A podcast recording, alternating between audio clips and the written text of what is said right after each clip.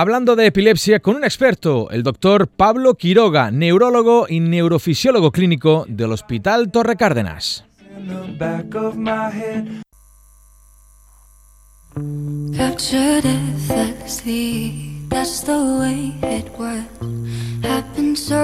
Y vamos ahora a hablar un rato de salud, vamos a ofrecer consejos saludables y además relacionados con la epilepsia, como siempre con nuestro neurólogo de cabecera, el doctor Pablo Quiroga. Pablo, ¿qué tal? Muy buenas tardes. Buenas tardes, Fran. Buenas tardes, queridos escuchantes. Además, especial atención hoy y todas las mujeres que están al otro lado del receptor radiofónico, porque, bueno, hay que conocer pues, ciertos consejos concretos relacionados con la epilepsia y el género femenino, porque...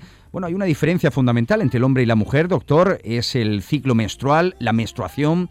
¿Se puede tener crisis relacionada con la menstruación cuando hablamos de epilepsia? Efectivamente, Fran.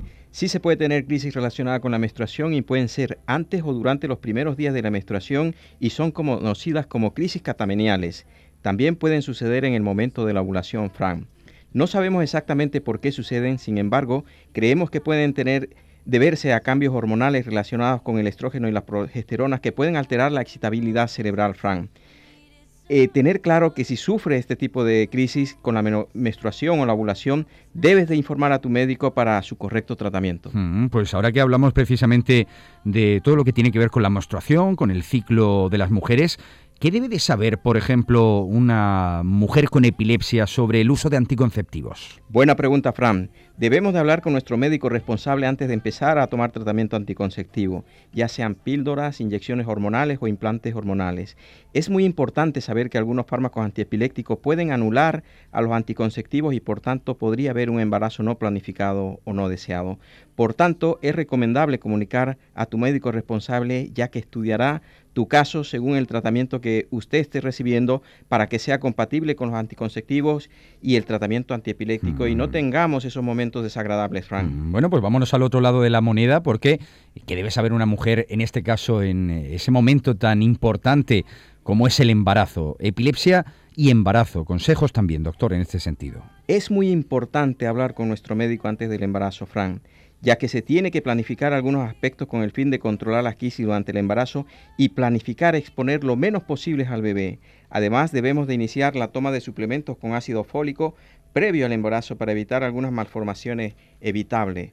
Por tanto, tener en cuenta que según la frecuencia de las crisis podemos usar menos dosis de antiepilépticos, pero que nos protegen de las crisis y además protegemos al bebé Frank. Mm, es muy importante y supongo que muchas personas nos están escuchando ahora con atención, sobre todo las mujeres, porque, bueno, para tener un bebé sano, ¿qué más asuntos debemos de tener en cuenta o realizar cuando hablamos de la salud de las mujeres? Es muy importante seguir una dieta saludable, Frank. Dormir de forma adecuada guardando esas horas de sueño que son alrededor de 8 horas aproximadamente. Realizar ejercicio físico aeróbico moderado, dejar de fumar preferiblemente antes del embarazo, evitar drogas, bebidas excitantes, en resumen, evitar el aislamiento y el sedentarismo y realizar una vida sana, Fran. Mm, y sobre el parto y bueno, otros detalles relacionados también con el embarazo, más cosas importantes que debamos apuntar. Eh, muy buena pregunta, Fran. Debemos de saber que una mujer puede tener un parto normal por vía vaginal debe de saber que si desea puede pedir el uso de anestesia epidural informando previamente el tratamiento que está tomando. Debe de saber que por lo general puede dar lactancia a su hijo ya que los fármacos antiepilépticos pasan a la leche materna en poca cantidad. De todas formas, tener presente que siempre se debe consultar con su médico para valorar el tratamiento que se está tomando en cada momento y en el momento de la lactancia en particular. Debe de saber que la epilepsia como tal solo se hereda en muy pocos casos tenemos muchos casos de preocupación de los padres y por tanto este es un mensaje que tenemos que tener presente. En muchas ocasiones las mujeres pues se quedan embarazadas sin, sin esperarlo, de forma imprevista y pueden estar pues tomando su tratamiento normal con, contra la epilepsia. Eh, ¿Debe de asustarse en este sentido? Es muy importante ante todo no perder la karma, Fran. Debemos de seguir nuestro tratamiento para la epilepsia, ya que si no tomamos podemos tener crisis epilépticas que pueden ser más dañinas para el bebé o la mamá que el propio fármaco antiepiléptico. y ante todo saber que debemos de informar cuanto antes a nuestro médico responsable e iniciar la toma de suplemento de ácido fólico, Fran. Mm, pues importantísimos ¿eh? los consejos que hemos dado hoy. Para finalizar, ¿qué más podemos decirle a las mujeres que nos escuchan y que tengan epilepsia?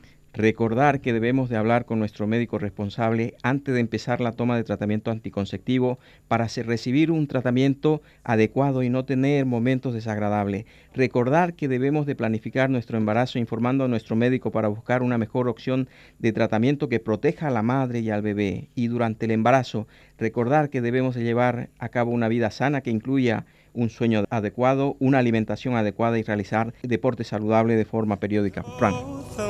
Pues con información, con un seguimiento adecuado y sobre todo consultando todas las dudas al especialista, una mujer con epilepsia pues puede llevar, lo que acabamos de escuchar, una vida prácticamente normal y también alumbrar y dar vida pues como cualquier otra mujer. Así que, bueno, importantísimo hoy el mensaje que damos a nuestra audiencia.